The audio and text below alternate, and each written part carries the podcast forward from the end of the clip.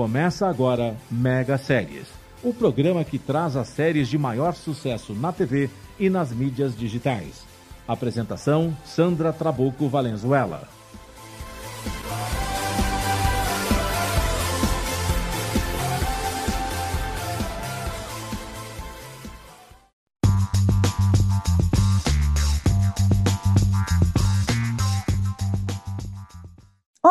Eu sou Sandra Trabuco Valenzuela e este é o Mega Séries pela rádio Mega Brasil Online.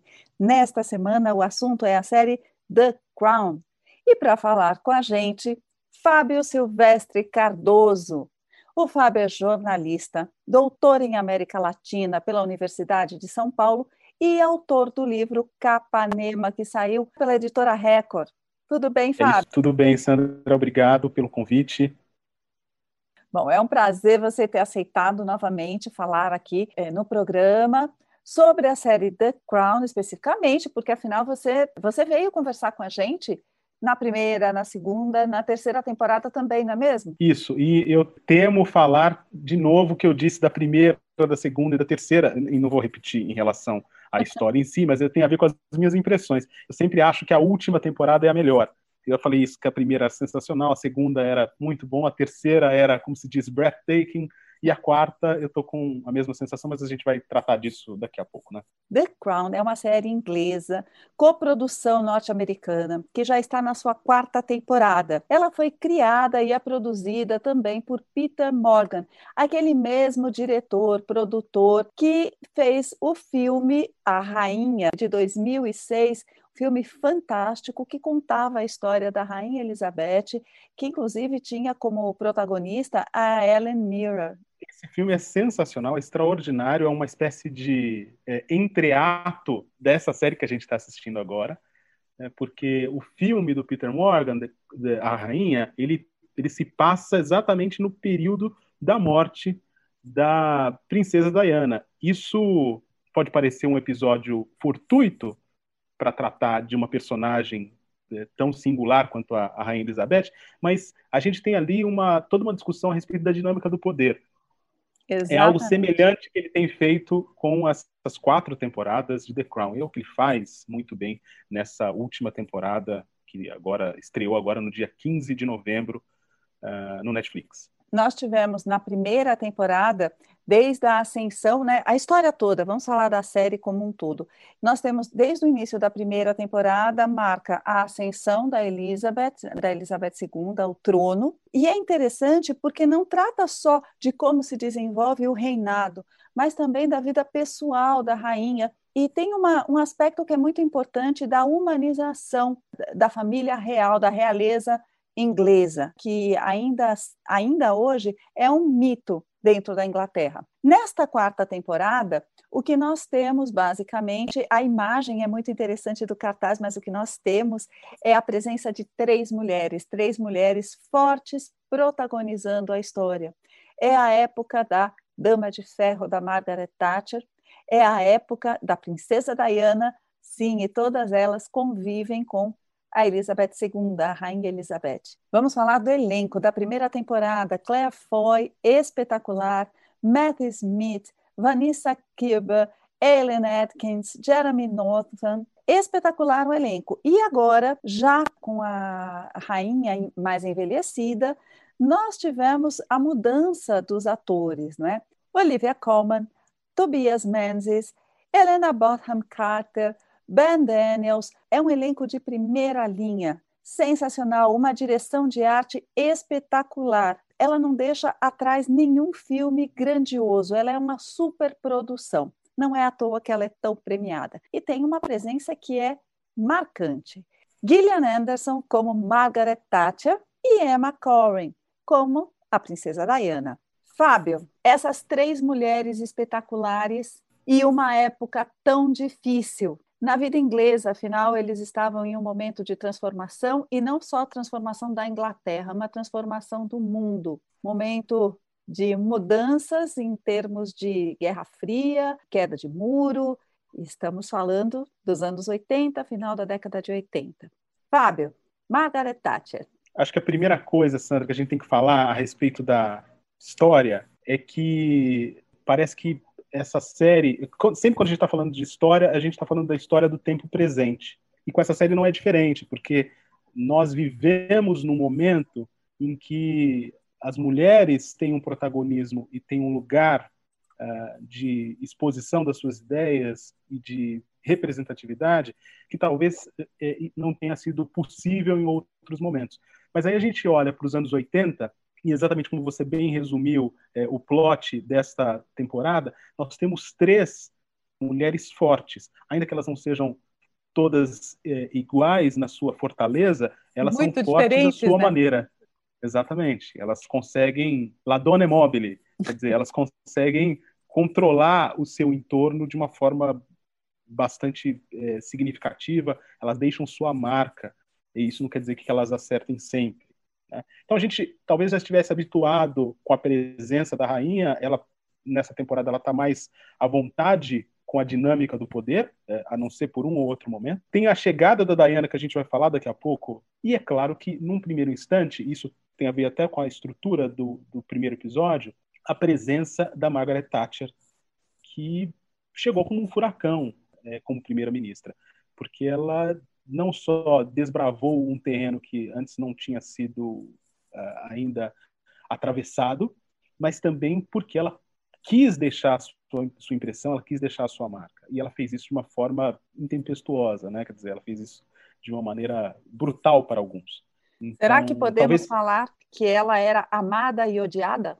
Eu acho que ela era, sobretudo, odiada em uma boa parte do tempo, a, a, relação, ela inclusive diz isso, né? Que ela não se sente mal em ser odiada.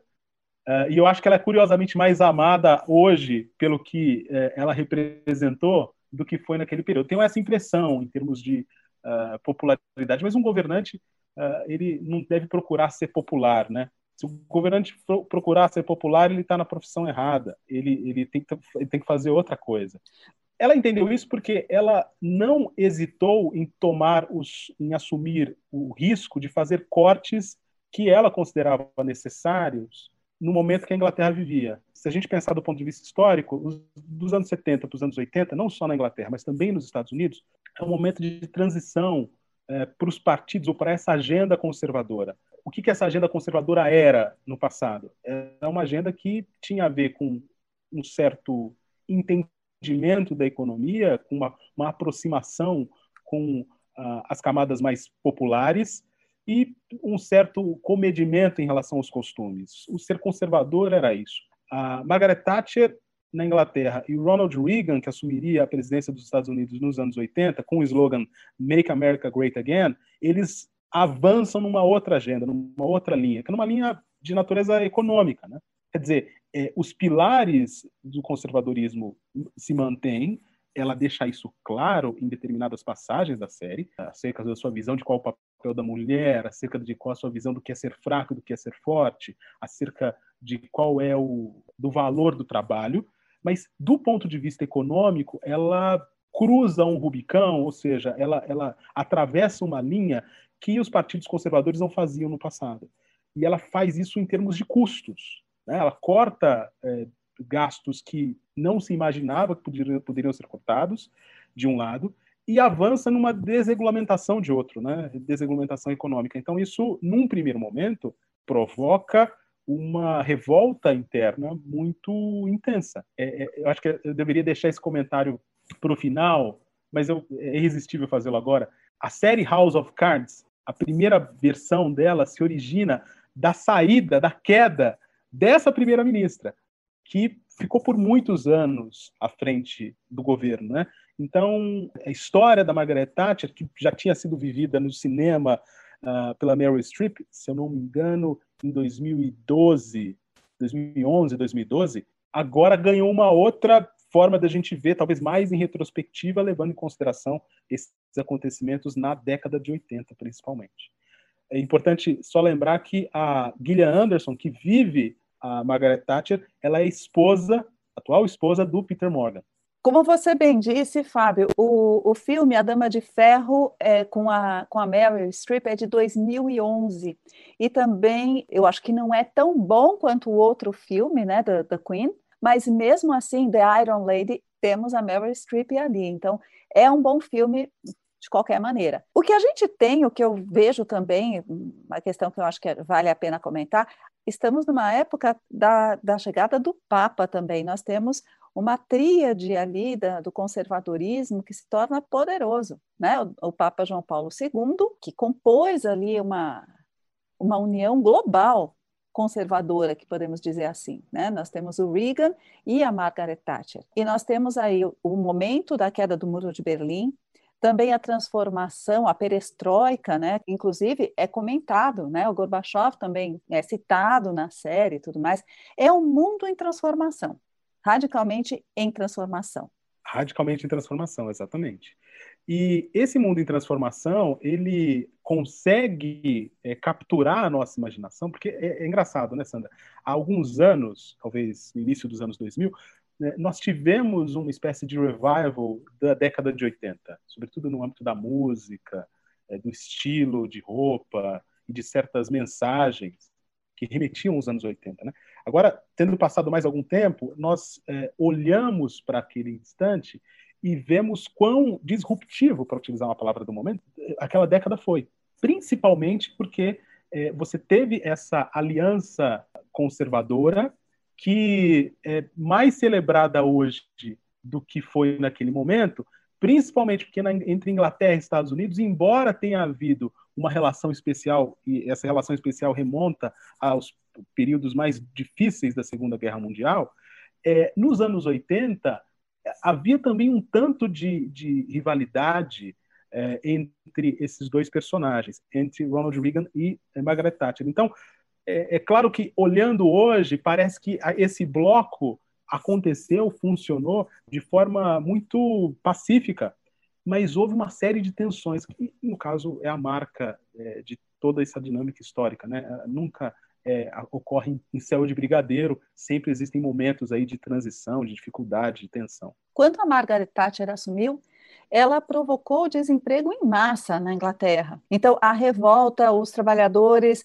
porque a maioria dos empregos ali, especialmente da, das minas de carvão, que tem um caso que é exposto naquele momento, que há um, uma pessoa, né, que na vida real invade duas vezes o palácio de Buckingham. Ele era um desempregado e que ele via que o, o desemprego em massa provocava uma crise justamente porque o Estado estava sendo reduzido. O que não aconteceu, Exato. por exemplo, né, é, é, o estado de bem-estar estava sendo criado, mas numa outra forma, não o que existia antes, com o Estado do tamanho tão grande para sustentar praticamente toda a economia inglesa, não é? E a Margaret Thatcher empreendeu essa reforma. E muitas das coisas que a gente vê, o que é citado ali na série, é em consequência dessa, dessas mudanças, né, da Margaret Thatcher.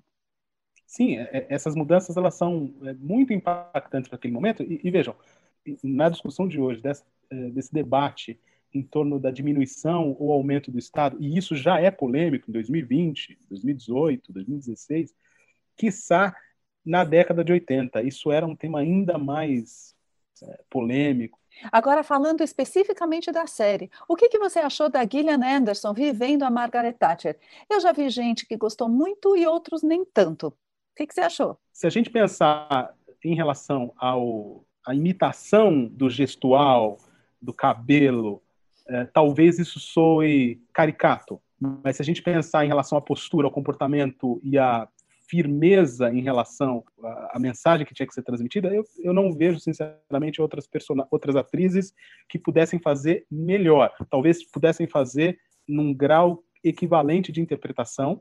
Sem dúvida alguma, existem talentos que podem é, aflorar e a gente poderia passar aqui a tarde toda falando a respeito deles. Mas, em relação à conduta, é, em cena, me, me levou para aquele momento. É, me é verossímil aquela história. A gente não tem um certo exagero, não tem uma comoção que é indevida, todo o arsenal, inclusive do gestual, está ali. Eu me lembro bem dessa época, né? Eu estava na faculdade, num, num, certo tempo ali da, da Margaret Thatcher. Eu me lembro muito bem dela. E ela era uma personagem. Na realidade, ela parecia caricata. ela, é, ela aparecia, ela tinha um gestual caricato. É, e isso era natural nela. Aquele cabelo armado de laque, aquela forma de encarar as pessoas, muitas vezes aquele discurso um pouco pausado e lento, era dela. Quando a gente vê a atriz, a Olivia Colman, falando como a atriz Gillian Anderson, e elas têm aqueles embates, aqueles encontros no Palácio de Buckingham, que são, que são é, semanais. Sensacional. Aquel, aqueles momentos desses encontros dessas duas mulheres são muito bons, porque é um, é um confronto, não só das duas líderes naquele momento da Inglaterra, mas também de duas personalidades muito diferentes e que em algum momento elas é, se aliam, pelo menos dentro do discurso da série, elas se aliam para um bem final, né? Que é, que é o próprio povo da Inglaterra. Elas não só têm um choque, não só ali existe um choque de personalidades, como também é notável como elas se influenciam indiretamente. Um determinado, um determinado episódio, a Margaret Thatcher fala da relação dela com os filhos. E isso mexe com a Rainha Elizabeth. Isso, isso uh, altera a imaginação dela. Ela fica preocupada com isso, né, da maneira. E aí a gente entra no roteiro, né? Aí é o Peter Morgan também. Vamos pensar nisso, porque veja, nós não sabemos se isso é realidade ou não. então, se há ou não essa influência, mas para nós que estamos assistindo é, é perfeitamente verossímil. Não é, é? é o mais importante, Sandra, ser verossímil nesse caso, porque você poderia fazer da série apenas um, um, relato, uma narrativa dos acontecimentos que são de domínio público, e você poderia cair num documentário que fosse também verossímil. Só que o fato desse, dessa parte histórica convergir para assuntos de natureza privada, íntima, que no caso da família real muitas vezes não são tão íntimos assim, porque a gente conhece, uhum. seja porque houve revelações, seja porque houve outros testemunhos que foram a público, seja por indiscrições da própria família, a gente acaba fazendo uma articulação entre o público e o privado. E em nenhum momento isso soa artificial. É o mais importante num roteiro. É que esse roteiro é. não seja artificial. Ele não seja. Que a gente não questione do tipo, ah, isso não aconteceu. A gente não questiona isso porque não só há uma costura muito bem feita, mas porque é, esses momentos íntimos, que muitas vezes é, estão reafirmados no subentendido, essa é a parte mais interessante, eles nos convencem daquilo que está sendo mostrado. Isso, eu acho que isso é brilhante. Muito bem. Vamos falar um pouquinho também daquela outra grande mulher, Lady Di, para que a gente fala daqui a pouquinho, logo depois do intervalo. A gente volta já.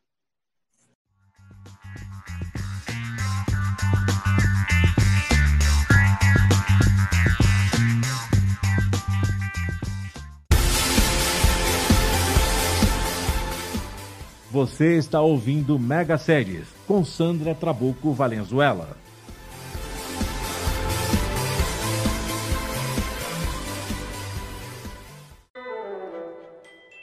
Toda boa história de criança começa com Era uma vez. Por isso, toda quarta-feira você tem um encontro marcado com Fabiana Prando, Celina Bodemiller e o programa Era uma vez, um espaço reservado à literatura infantil. Era uma vez é veiculado todas as quartas-feiras, às quatro da tarde, com reapresentações aos sábados, às cinco da tarde e aos domingos, às oito da noite, aqui na sua Rádio Mega Brasil Online, que agora também é TV. Acompanhe o programa Era uma Vez também em imagens no nosso canal no YouTube. Informação, entretenimento, conteúdo exclusivo e relevante você encontra na Rádio TV Mega Brasil Online, um canal a serviço da comunicação um oferecimento Panapaná Livraria Infantil, Casa na Árvore Histórias e Ateliê Ocuili.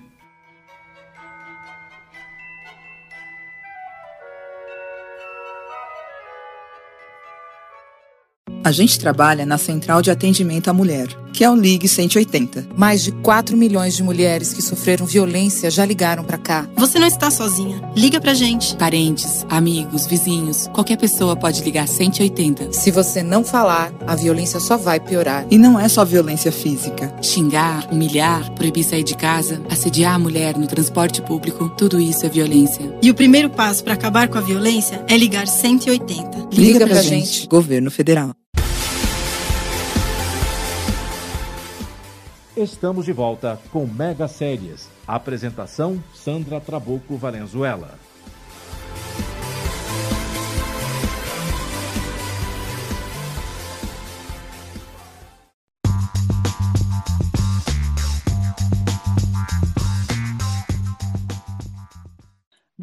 Para o segundo bloco do Mega Séries, hoje falando da série The Crown. E nosso convidado é o Fábio Cardoso, jornalista e autor do livro Capanema. Estávamos aqui falando hum, da importância da Margaret Thatcher, da importância, claro, da nossa rainha Elizabeth II, que está ali. Talvez é o reinado mais longo da história, né? Provavelmente será mais longo, inclusive, que o da, da Rainha Vitória. Vamos falar agora também de uma personalidade que vai abalar a família real, que foi o casamento do príncipe Charles com a Lady Diana Spencer. Tem até um outro documentário que está veiculado pela Netflix, que é da National Geographic, que se chama Lady Di, Suas Últimas Palavras. É muito interessante a gente assistir o documentário e ver a série também, porque você encontra os elementos da vida real, sendo que todos eles foram, é, claro, devidamente recortados, alguns poetizados, mas eles estão lá. Eles, eles florescem ali na série de uma maneira muito bonita, muito agradável e muito verossímil. De novo, falamos em verossimilhança da série. Havia um grande risco ao entrar nesse, nesse, nessa seara, nesse momento é, da década de 80, para tratar da Lady Di, porque, sem dúvida alguma, nós temos um conhecimento dessa era. Então, talvez nem todo o público mas uma parte significativa da geração que viveu os anos 80, para não dizer toda a geração que viveu os anos 80, idealizou um casamento tomando como referência o que foi esse casamento do, da Lady Di. Sim, foi o casamento do século, o vestido do século, tudo do século. E o que é mais interessante na série é que essa escalada das atenções, tudo isso que era público, ele não mostra. Ele dá indícios do frenesi midiático, mas ele não mostra o que, que aquilo significou é, para o mundo todo, em termos de corte de cabelo. Ele dá algumas pistas quando ele mostra as cartas que ela recebia. Ela era extrema, ela sempre foi extremamente popular. Uhum. Mas é, aquilo foi uma loucura. A Lady Di foi a primeira celebridade da família real. Eu acho que isso é um, uma coisa única. Porque... E é uma celebridade popstar, porque Exato. o restante da família real não era. Ela é uma celebridade midiática antes das grandes redes. Imagina se ela tivesse vivido no tempo do, do, do Facebook, do Instagram, do não, YouTube. Ela, ela teria... Não, é, é, eu acho que isso é uma das coisas mais impressionantes disso. É impressionante. É, uma, é, um fenômeno geracional, porque nesse momento que ela chega aos olhos da multidão, aos olhos do público, ela tem pouco mais de 19 anos, 18 para 19 Exatamente, anos. Exatamente, é uma, é uma menina. É uma menina. É uma, adolesc é uma adolescente. Eu, você pode, como mulher, falar que ela é uma menina. Eu, talvez, por um cuidado aqui, eu vou falar que é uma adolescente. O que, que isso significa? A gente vê, e tem o episódio é, é, tem como, de forma cruel, o título é, Um Conto de Fadas, porque é exatamente isso na visão de uma garota. Eu, eu, vou, eu vou, pedir aqui a sua ajuda. Eu, no, no, período que eu estudei é, letras, o professor falou para mim: o que, que é o romantismo? O romantismo é o período em que tudo vai mal, aliás, na história, na relação entre os, do possível casal, mas no final se desenvolve de forma bem sucedida para o casal que é protagonista da história. O é, que, é o realismo? É, é, o, realismo... o realismo é o momento do casamento. Em que, é o do tanto casa... é que as novelas realistas elas começam a partir do casamento, porque é a partir de então é que você reconhece, na verdade, aquele com quem você convive, né? o, o outro. Exatamente. Então, o romantismo é uma idealização do outro. Né? Exato. Então, e, que que e é ser? o que a, a Diana tinha. Ela, inclusive, ela era uma leitora assídua de romances e romances é, que a gente chama de romance e literatura cor-de-rosa. É, ah, sim, mas é, é, a Madame Bovary tem muito disso, né? O primo Basílio tem muito isso. Então, é basicamente, ela se casou com uma, com uma ideia, ela era uma personagem absolutamente romântica, é, sem nenhuma experiência de vida, Afinal, quando ela se casa, quando se, se, se, acerta né, o casamento dela, ela tinha 18 anos. E ela é Exatamente. é levada, ela é retirada da família dela e colocada para viver sozinha no palácio. E ela é mostrada ali o que, que ela fazia sozinha, né? Ela foi acompanhada da avó, eh, não, não estava com ela para lhe dar carinho ou atenção, mas sim para treiná-la para suas funções junto à realeza. Então, ela não tinha é, apoio emocional nenhum. Então, acho que nesse sentido, por isso que ela me lembrou muito, eh, do jeito que o Peter Morgan contou essa história, me lembrou muito de Emma Bovary. É muito embora a, o narrador de Madame Bovary deixe claro que o Charles Bovary sempre foi um homem fútil e sempre foi um homem sem imaginação. Em determinados momentos da série, o, o Charles fala isso é, a respeito da Diana, que ela não tem qualquer imaginação, ela não tem curiosidade intelectual, ela não tem interesse pelas coisas. É tão claro. Mas pelas coisas que ele gostava. Sim. Então, então é sempre exato. porque ele vivia o seu romance paralelo, a sua vida e o seu drama. Porque, porque a vida, ele nunca deveria ter se casado com ela. Essa que é a história. É? Então, foi todo uma, um drama, porque ele foi impedido. Ele sempre quis se casar com a Camila, não é? E ele não, então, pelo menos é o que a série propõe, que a família não permitiu. Tem uma cena muito bonita da Geraldine Chaplin falando para o Charles, né, que a sua família não é tão ingênua quando você acha, eles não querem só o seu bem, eles estão ali para organizar a sua vida e para manipular a sua vida também. Afinal, ele é o próximo rei. Exato. E, e aí eu não consigo tirar essa quadra de, de episódios que você mencionou e de cenas que você mencionou do que aconteceu no final da terceira temporada para com o primeiro episódio da quarta temporada e que tem a ver com a presença do Lord Mountbatten. Esse personagem servia como um, uma, uma, imagem do pai, como ele, ele representava um pai para o Charles. Sim, esse introito da, do primeiro episódio da quarta temporada é chocante e mostra também uma reviravolta interna que vai abalar toda a estrutura da Inglaterra e do Reino Unido como tal, na Irlanda, e, com consequências que estão aí, né, até hoje. Exato. Então, é, é uma leitura que eu faço. Os acontecimentos é, em relação ao casamento e as consequências do casamento têm a ver não com uma comédia de erros, e é até interessante porque na cena mostra a, a, personagem da Diana como uma das personagens de Shakespeare, mas isso não é só uma comédia de erros por conta disso, é uma comédia de erros que se inicia uh, a partir do momento em que há uma tentativa de arranjo do que seria o próximo rei, do que seria o Charles. Tudo isso em benefício da coroa. É, então é tudo muito trágico. E, e, é, e, é, curioso porque a gente não viu essa tragédia nos, nos registros oficiais. A gente precisa, a gente viu desembocar disso, a gente viu o desfecho disso, mas a gente tem agora um acesso aos é, mecanismos internos dessa história a partir da obra do Peter Morgan. Uhum, porque sim. ele consegue fazer essa, essa trilha, ele consegue re, é, reelaborar esses caminhos. Uma das coisas muito importantes da série é essa tentativa de humanização. Isso eu acho que a gente já falou no, em outros programas, mas existe uma tentativa de humanização dessa família real.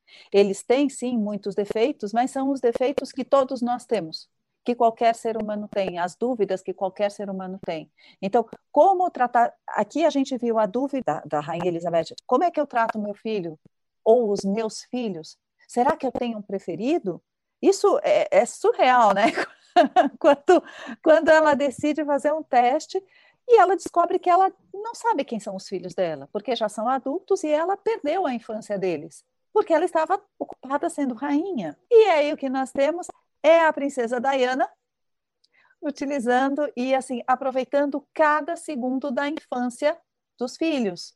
E uma das coisas que o Charles aprovava nela é justamente essa presença permanente, essa presença tão é, junta, né, unida, como uma família como outra qualquer, sem ter realeza, sem nada disso, mas a Diana cuidava dos filhos como uma mãe amorosa, uma mãe amorosa que o Charles se ressente da falta dela, inclusive da falta de um pai, que teve um substituto, que é o, o, o Lord Mountbatten. Então, eu, eu, ia falar que tem duas coisas aí. Primeiro, quando você falou da humanização, é, pelo que a gente tem visto da reação do público a partir da série, o que aconteceu foi exatamente a, a consequência inesperada dessa humanização, né? É, muita gente se virou contra a família real agora e viu assim, poxa, mas eles foram mesquinhos, eles foram ruins em alguns momentos. Então, esse processo não foi só de humanização, de torná-los mais ou demasiadamente humanos, mas foi inclusive de tirar essa carapuça, essa aura de austeros e de, de, pessoas que não pensavam em si, mas pessoas que muitas vezes tinham seus próprios interesses e faziam isso a, a revelia do que se era, do que se esperava. Então, acho que esse é o primeiro ponto. O segundo ponto é a rainha não, ela hesita na, na relação dela com os filhos, mas ela aceita essa condição de que não há nada a ser feito em alguns momentos. Inclusive, ela fala: é melhor não fazer nada. Então, Exato. o que vamos fazer a respeito? Nada. Como assim? É, você está vendo que um problema está lá, está nascendo, está florescendo, está se desenvolvendo, e você não vai fazer nada? Sim, porque eu sou rainha. Então, essa, às vezes, essa passividade, que era o que a Thatcher não aceitava, e era o que a Diana também não aceitava. Então, porque a, a Diana e a Thatcher não são da nobreza. Eles, elas não tiveram esse peso, esse fardo de ser a rainha. Uhum. E de assumir que muitas vezes essa posição é de resignação mesmo. Elas quiseram dar o destino das suas próprias vidas, elas quiseram controlar as suas próprias vidas em algum momento. A rainha entendeu que o melhor curso de ação muitas vezes é não fazer nada, porque essa é a posição onde ela estava. Ela se surpreende quando os filhos muitas vezes não querem assumir esse papel, que os filhos não, não são tão estoicos assim, aliás, não são nada estoicos. Inclusive, nós temos o Harry, que já renunciou ao, ao seu legado real para poder viver uma vida mais, é, não digo convencional, longe disso, mas distante da família real e das convenções da realeza, né, com um pouco mais de liberdade. Sim, acho que tem um, uma reedição ali do que aconteceu com a família antes. Fábio, para finalizar nossa conversa sobre a série The Crown, por que assistir The Crown? Porque a gente vai descobrir que não só as nossas famílias têm problemas, mas até a família da rainha tem problema.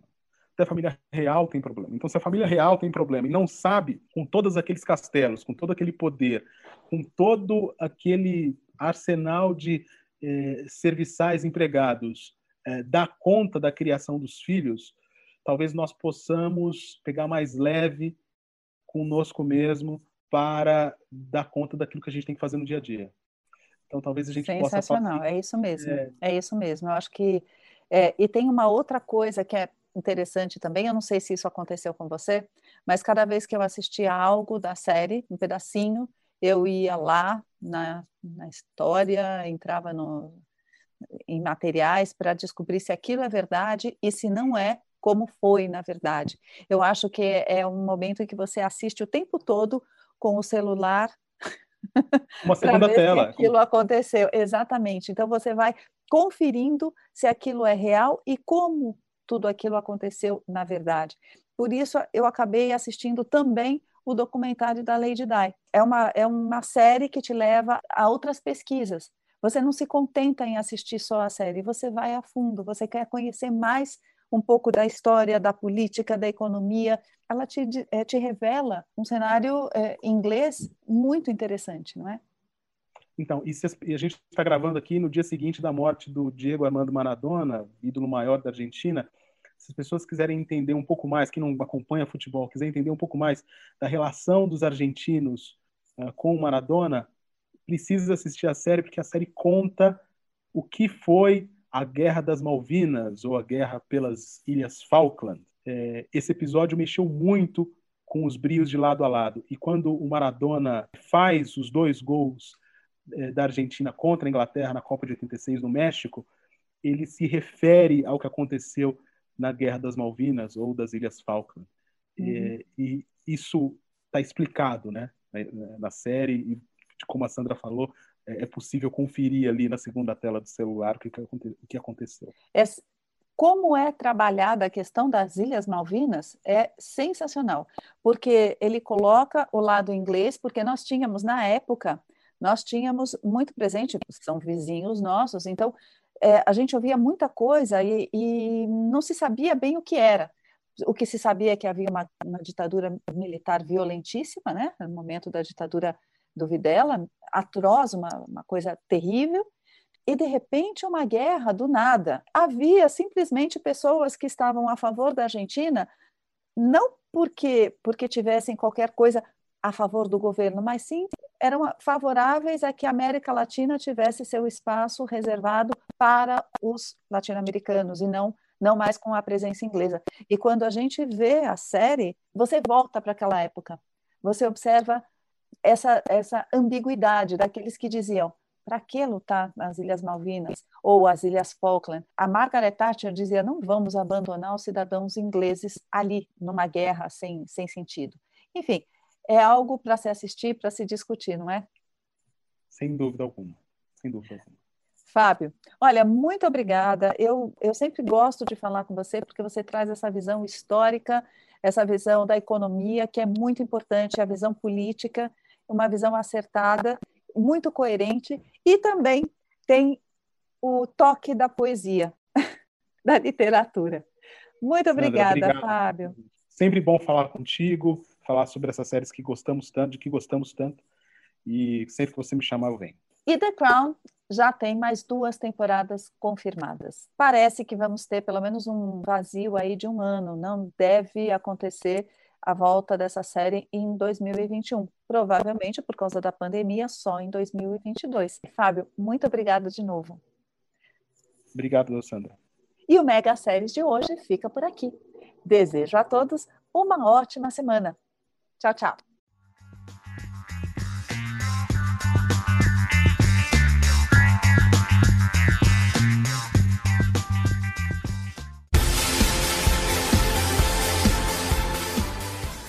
Você ouviu o programa Mega Séries com Sandra Trabuco Valenzuela. Mega Séries é apresentado todas as terças-feiras, às três da tarde, com reapresentações às quartas, às dez da manhã e aos sábados, às quatro da tarde. Aqui na sua Rádio Mega Brasil Online, que agora também é TV. Acompanhe o programa Mega Séries também em imagens no nosso canal no YouTube. Informação, entretenimento, conteúdo exclusivo e relevante você encontra na Rádio TV Mega Brasil Online, um canal a serviço da comunicação.